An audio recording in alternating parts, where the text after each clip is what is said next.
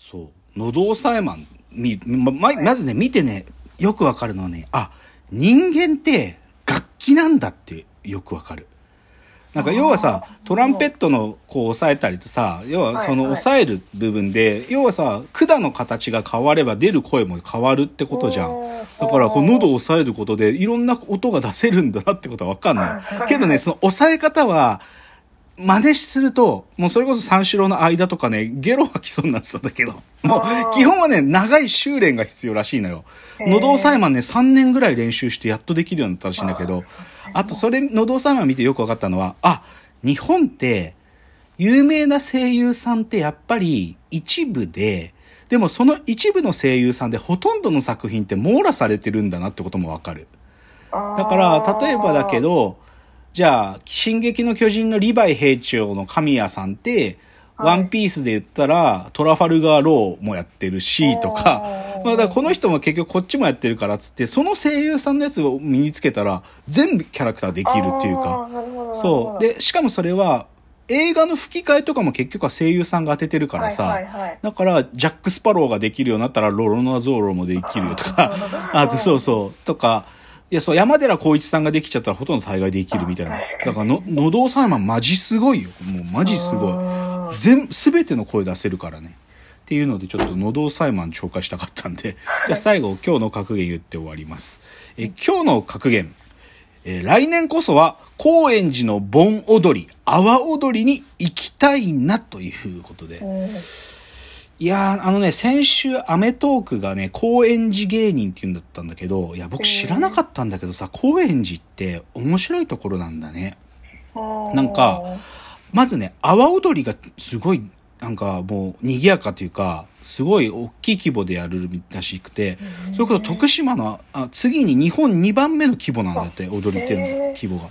いや、僕知らなくて、まだ一回も見に行ったことなくて、あともう一つね、盆踊りがあるんだけど、はい大和町八幡神社ってとこで行われる大盆踊ば大盆踊り会っていうのがあるんだけど、はいこれが2016年からすげえこう、かっこよくなって、DJ が来て、DJ が曲かけて、だから去年、2019年とか、あの、DJ コーとかが来てんのよ。イージードゥボン踊りとかやってんのよ。すごいかっこいいんだよ。で、それをでももともとプロデュースした人が岸野雄一っていう人で、僕はいこの人前から知ってて、その DJ 盆踊りとかやってる人なんで、今、全国のね、盆踊り大会を、ある意味アップデートしてる超おおじさんなんだけど、岸野雄一って。はいこの人マジ、前からすげえ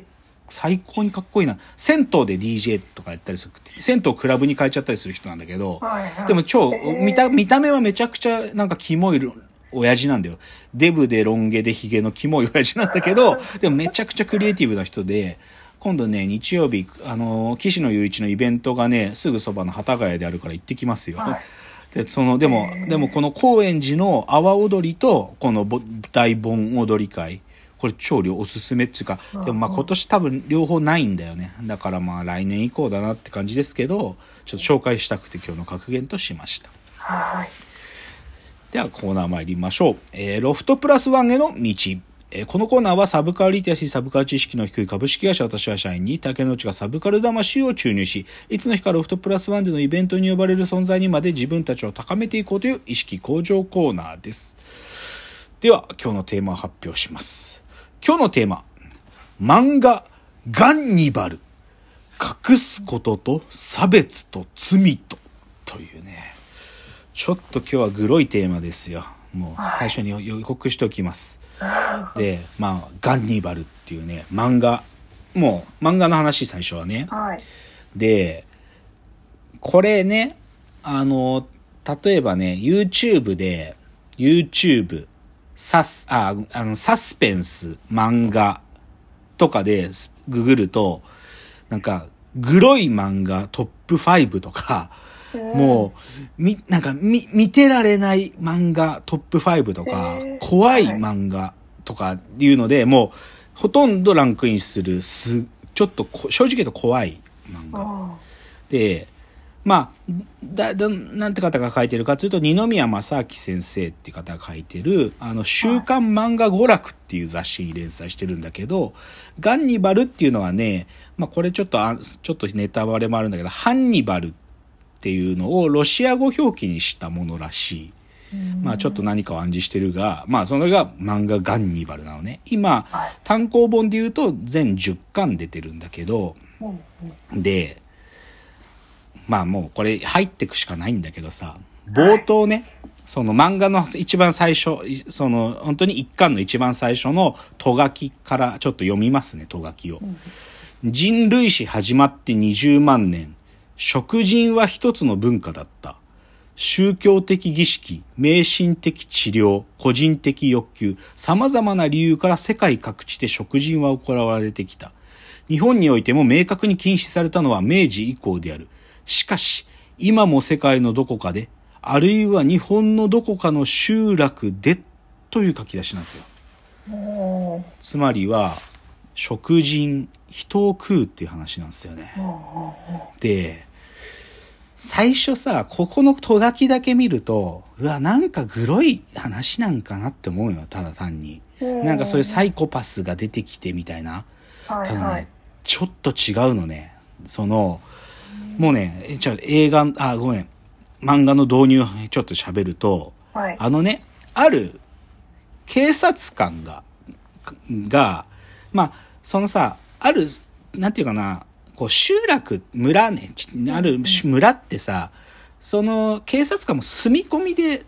なんていうかそこに暮らすさ、いわゆる駐在さんっているじゃない？はいはい、駐在さん。で、そのとある、その警察官家族が、公家村っていうね、まあ、山に囲まれたすごい、まあ、いわゆる、こう、限界集落みたいなところに、うんうん、そこに家族で駐在として赴任してきたやつがいるのよ。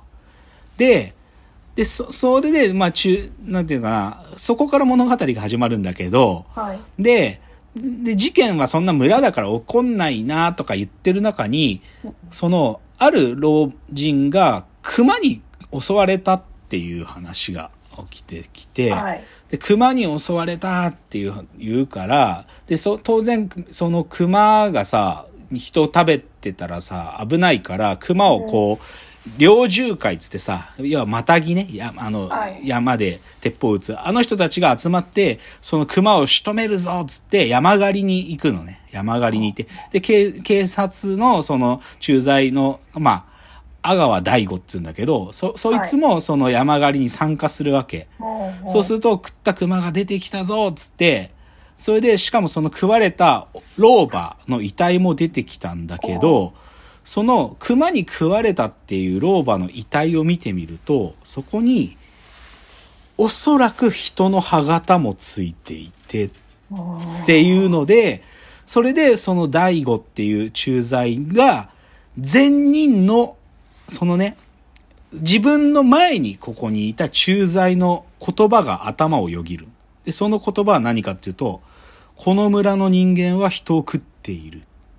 ていう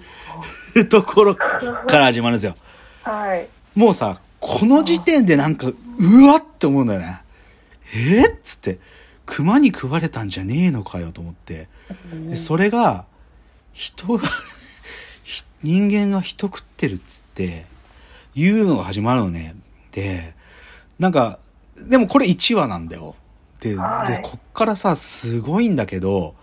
でね、まあまあその公家村っつうのはまずどういう村かっつうと、まあ、てかね、もうわかんない。どこ、日本のどこにあるかとかわかんないんだよ。でもどっちかっつうとこう寒い地域にあるんだろうなと。で、でもなんていうかもう、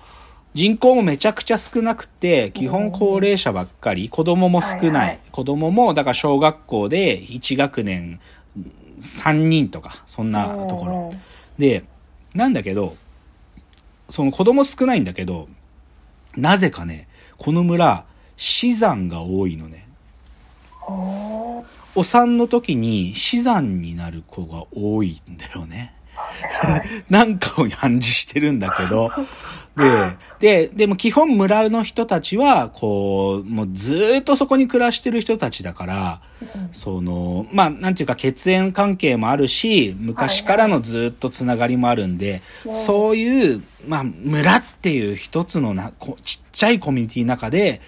こう、みんなが知り合いっていう、ちょっとやっぱりい、い、変わった環境なのが、公家村って村なのね。はい。で、もう一つこの村を理解するのに重要なキーワードが、後藤家っていうね、はい。その家族がいるというか、まあ、その有力な、まあある意味地主みたいな人なんだけど、まあその公家村のその土地のほとんどはもともとは後藤家の土地だったんだっつって、うんある意味村のこう実力者、村長も後藤家の人だし、うん。なんていうか、こう、い寄り合いがあったりすると、後藤家の奴らは幅を利かせるんだよ。はい。で、その後藤家が、なんか変なのね。なんか、すっごい、なんていうの、後藤家の連中だけで、こう常に固まってて、で、しかも、後藤家以外の村人からも、ちょっと距離があって、なんか、後藤家っつうのがなんか異常に怖いのね、なんかね。うん、異様な結束力があるっていうか。はいはいで、その、で、その後藤家は、ある意味怒らせると、ある意味自分たちが村にいられなくなるかもって、村人たちは思ってるから、できる限り後藤家とは関わらないようにしてるんだけど、はい。でも、なんていうのかな、その、漫画の中で出てくるセリフは、この国のルールは後藤家には通じないつってて、この村の中でも、しかも後藤家にとっては、日本っていう国のルールなんかは、実は俺たちには関係ないんだっていうようなことを言う、後藤家の人たち自身が言う、